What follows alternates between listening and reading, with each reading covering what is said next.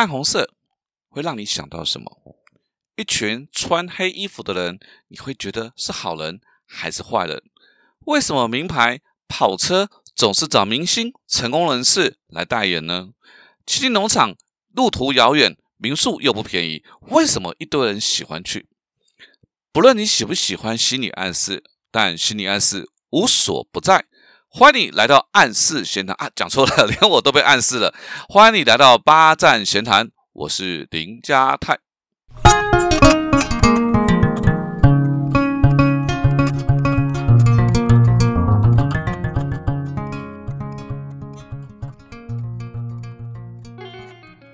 今天我们要谈的主题就是如何用暗示让对方乖乖配合你。呃，先讲两个我在课堂上常分享的案例。好，第一个是关于这个欧亚桥梁土耳其的故事啊。二十世纪初，这个凯末尔担任土耳其的第一任总统啊，那么他就很想做一件事情，希望因为他是一个改革开放的总统，希望土耳其的妇女可以把这个头纱给拿掉。可是你知道啊，虽然他下了命令，哎，这个妇女要把头纱拿掉，可是相对于宗教法律的命令，在他面前，在宗教面前，其实是真的是不够的。那凯末尔呢，动了一个脑筋。他就讲说啦，那就从下个月开始，特种营业的女子一定要戴面纱。啊，结果这个规定一规定之后呢，所有的女性大部分都不再戴面纱了。啊，这个是土耳其的故事。接下来我们来分享十八世纪啊，这个国家叫普鲁士啊，稍微有如果有地理概念、历史概念就知道，就是现在的德国。那么当年呢是菲利大帝担任普鲁士的国王，那一年遇到了某一年呢遇到了这个闹饥荒，小麦欠收。好，所以人民呢没有东西可以吃。好，那这个菲利大帝呢就推广吃马铃薯。可是老百姓对于没有吃过的东西，心里面总是不是有一丝的怀疑。那菲利大帝就动了一个脑筋，于是他就说，从下个月开始，马铃薯收归皇家所有，还派军队看管。啊，但是呢，他也跟军队说，万一老百姓来偷马铃薯，请你睁一只眼。哎，闭一只眼，哎，就马铃薯那个老百姓呢，一听是皇家所有，还派军队，就去偷吃，吃了之后发现，哎，还不错，就全国普种马铃薯。这两位聪明有智慧的元首，其实就是用暗示哎来操作啊，来达成他的目的。而暗示发挥的呢，他的影响力，你看比法律、宗教甚至总统直接要求更强大，所以你怎么可以不学？但暗示的相反就是明示。啊，明示的好处是，就是把自己的目的、希望对方做的事情讲清楚。但是人跟人之间的沟通，怎么可能那么简单？人的认知会因为彼此的关系、宗教信仰、习惯、政治立场被制约，哦，才会让凯末尔、菲利大帝非得要用暗示的方法来达成他的目的。那么暗示的意思就是没有把真正的意图表达出来，而是在暗藏在语言当中或肢体动作来影响对方的认知。像像我开场问大家说，暗红色你会想到什么？很多人会想到血。一群人穿黑色的衣服，你会联想到坏人吗？名牌高级轿车找明星成功人士代言，不就是为了让消费者觉得，当我使用这些产品，我也会有成功人士的感觉？所以颜色、符号、标签。都可以产生暗示的效果，那是人类的心理啊，都不是完整，都有缺口，所以才有有机可乘，让人来操作。那么暗示呢，分成自我暗示和他人暗示。研究报告显示，成功卓越的人经常会给自己正向的暗示，那么相反的呢，容易放弃的人，则是经常给自己负面暗示。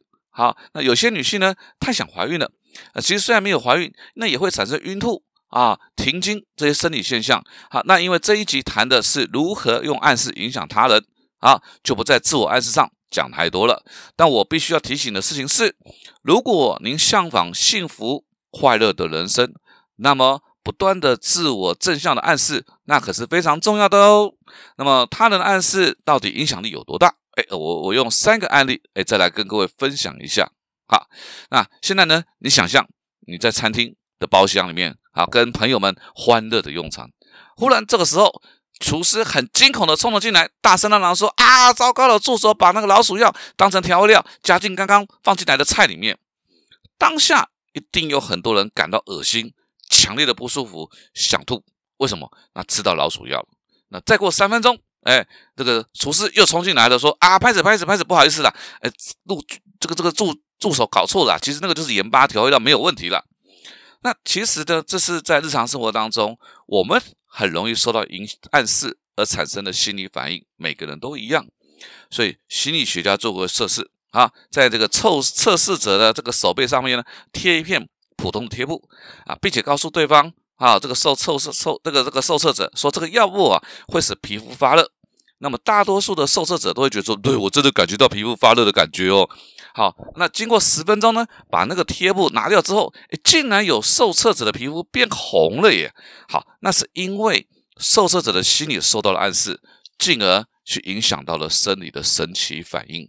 那于是就会有一些居心不良的人，哎，他就运用了人性的缺口，再把心理暗示产生的反应扯上神的奇迹，哎，磁场、气功等对方相信的事物。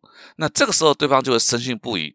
啊，被骗钱就逃出来了，对不对？好，这第三个案例呢？啊，这是我们刚刚已经讲的第一个、第二个。那第三个案例呢？那一样，我们在餐厅用餐，那旁边坐的人呢，都是一些理小平头的年轻人。啊，这个时候如果有人低声跟你说：“哎，隔壁桌的都是一些假释的受刑人。”那这个时候，我们在看隔壁桌的年轻人，是不是就会跑出那种哦？我就看他们獐头楚目、横眉竖眼，而不是在那负面的评价。其实都是会影响我们戴上有色的眼镜。我们明明看他们之前还觉得没有那么糟糕，就觉得是一般的人。但当有人跟我们讲说他们是假释的受刑人的时候，我们去看他的时候就完全不同。这就是暗示可怕的地方。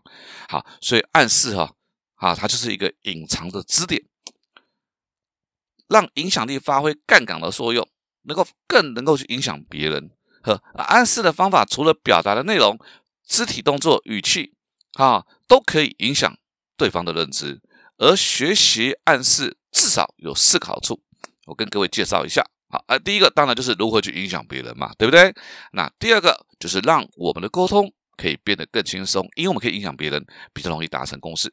那第三个，遇到一些不好说的话，你可以透过正话反说，或是反话正说，哎，把话说出去又可以自保。那那我觉得还有一个很重要的事情是。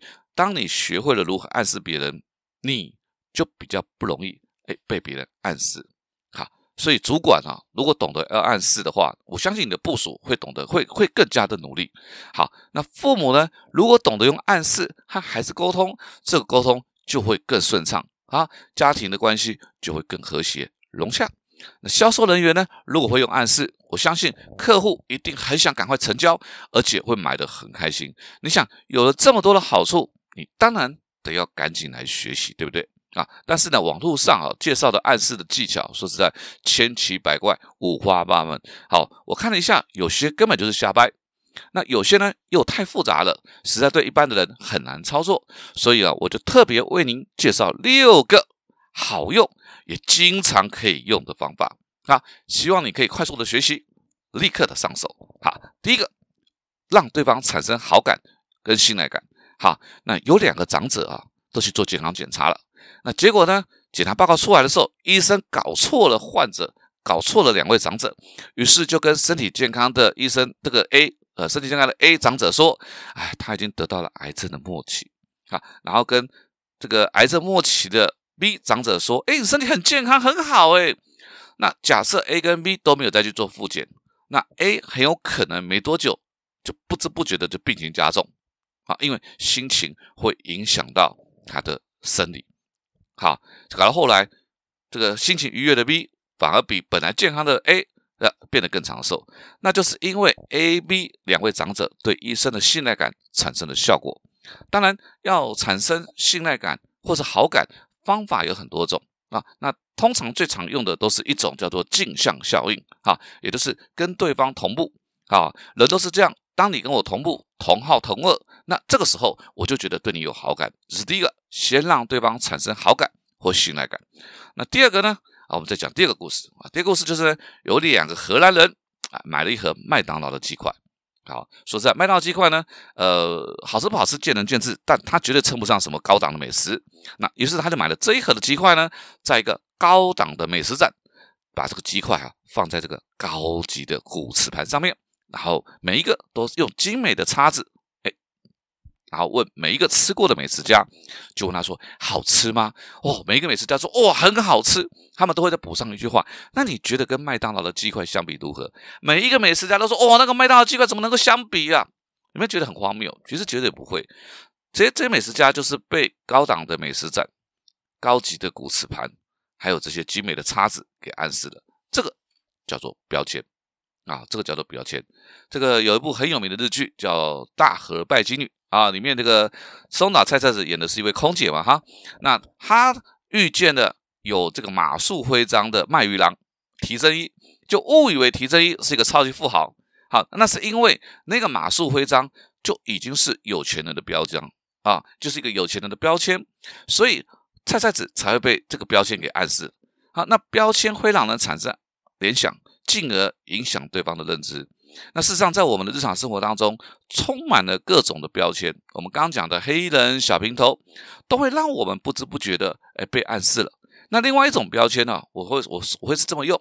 啊，就是我要请对方帮忙之前呢，我都会先用赞美肯定来对方。比如说，会说：“哎呦，某某某，我听说，我听大家说你都很热心。”哎，通常这个赞美大家都说对啊，啊，他就会承认。好，我们说对啊，而且都说你很喜欢帮助人，他也会承认。当他觉得他已经认同你说的，他很热心又喜欢帮助人，这个时候你再开口请他帮忙，通常对方会比较容易接受。这样子的标签，我们就可以用制约。而让他必须要来帮助你，好，所以标签有两种方法。那第三个叫做重复加深印象，好，这个每年呢，电视台、网络都有无数充满各种创意的广告，但有两个广告一定植入非常多人的脑海。好，你抢到了吗？也许你已经猜到了，一个就是什么？一个就是丝丝有两种。好，这个广告最简单，感冒用丝丝，用丝丝，还在不断不断不断的重复，你不想听。你都被他洗脑。那另外一个呢，也是哎，叫做空吧空空。这个广告说实在都是超级无聊，没有创意。但是因为它不断不断不断的重复，就算消费者不喜欢，它都加深了消费者的印象。那我发现最近哈，有几个所谓的广告，哎，也都用同样的方法操作。内容不重要，但是它真的就我们深植人心。好，所以你不用怕对方会反感。当你不断不断的重复，啊，他越抗拒。有时候效果就越好，好，当然有技巧的重复，就是先找出那个关键字，我们希望对方记住的词句，那逮到机会就说，逮到机会就说。我告诉你，对方想不记得也很难。好，那第四个方法，如果哈你也喜欢看这种警匪片啊，或是律师办案的片子啊，那经常会出现这样子的一个一个一个剧情，就是这个主角是被坏人陷害的啊，结果被一个有正义感的警察抓到了。那警察呢？知道主角是冤枉的，想放走主角啊。可是呢，你知道哈，带着这个，于于是带着这个主角回警局的路上啊，这个有正义感的警察就会借故下车，然后留下主角在车上。这时候他会跟主角这样说：“我去买烟哦，你不要逃走哦。”哈，安妮如果如果顺便想告诉他那个手铐的钥匙在哪边哈，他会跟你讲说：“我告诉你了哈，那个钥匙没有在我的口袋了，你不用去找了。”为什么？因为警察基于自己的角色跟职责，他总不能跟主角说：“哎，你就放你走了吧，对不对？”啊，钥匙在那边。纵然他是知道他是被冤枉的，那也只好用正话反说的方式暗示啊，暗示好，让示他，你快走，哎，暗示他钥匙在我的口袋里面。那有时候要暗示律师啊，这个律师这个关键资料的位置，那他也会用暗示的方式跟你说：“我跟你讲啊，你不用去找那个资料，绝对不会在保险箱里面。”那其实他就是一个用正话反说的方式来告诉你。所以，如果你遇到一些话不好直接说，那不妨你就用正话反说或者反话正说的方式来暗示对方。好，那第五个就是直接把答案置入选项。好，从事销售业务的朋友常问我一个问题，他说：“为什么客户在过最后的关头拒绝他了？”好，我就他说：“你是问他说考虑的如何啊？哎，你想你你想的怎么样？如果你用的是一种开放式的问题，被拒绝的几率真的很大。好，更不要说那你考虑买不买，这也完蛋。所以直接把答案放进去，什么意思呢？你就要说：哎，张总，那你最后基金考虑的是五十万还是一百万？好，陈生，你要买白色还是黑色的车子？”好，张姐，那您是要一次付清还是要贷款？好，把你希望回答的对方回答的答案直接变成选项。好，所以如果你要帮同事买午餐，你千万不要问他说：“哎，你中午要吃什么？”你直接问他说你要吃排骨还是鸡腿，对不对？你要追女孩子，你想要约她，你绝对不要问她说，哎，礼拜天有没有空？礼拜六有没有空？不是这样问，你直接问她说，哎，你想去郊外还是想去看电影？好，那假设你没有时间，好，先用标签来暗示制约对方。也许你可以试试看这个方法，好，呃，说不定也是一个可以影响对方蛮好的一个快速的捷径。那最后一个方法，好，最后一个方法，就你先想象一下，你先要去看电影。要买票，那两个售票小姐他们的说法，你觉得哪一个比较可能会让你买？第一个售票小姐跟你说啊，不好意思，我们只剩第一排的位置。好，这是第一个售票小姐跟你说的。那第二个小姐跟你这样讲说，哦，我们今天人数很，今天客人很满呢，我帮你看一下还有没有位置。啊，看了大概三十秒钟说，哎呦，你运气太好了，我们第一排还有位置。请问第一个小姐说的话和第二个小姐说的，你觉得哪一个你比较可能会买票？应该是第二个，对不对？好，应该是第二个，对不对？所以最后一个方法，其实就先告诉对方最坏的状况，然后再把我们要讲的答案或告诉对方。那因为我们先讲的最坏的答案，我们已经打压他的期望值，影响到了对方的认知。那这个时候呢，让双方可以达成共识的机会，哎，就更大了。我们可以称这个方法叫做替代方案和对比反差，或是定锚。那基本上都是蛮接近这样子的方法。那听到这里了，你应该也发现了，这真的是一个充满了暗示的社会，啊，不是你被了影响，甚至不知不觉的你还被人家洗脑了，好，然后照着对方的方法去思考或决定。但是如果你把我刚刚说的六个方法，哎，或者是我这一段的 podcast，你都仔细听好几遍之后，哎，慢慢了解人家会用什么样的方法来暗示你，那自然而然，你不但可以影响对方，你也不容易被人家影响。我们不做违背带做歹的事情啊，这种事情我不做啊，我只是希望有更多的人可以拥有洞察他人的企图心，那种清澈才能够帮助到别人。啊，八站闲谈，捕捉平时错过的风景，发现被忽略的观察角度，让生活多一点乐趣，人生多一点厚度。好，如果你有任何想要跟我分享或者想听的主题，你都可以搜寻我的脸书粉丝团“八站闲谈”，也别忘了帮我按下五颗星。我们下次见喽。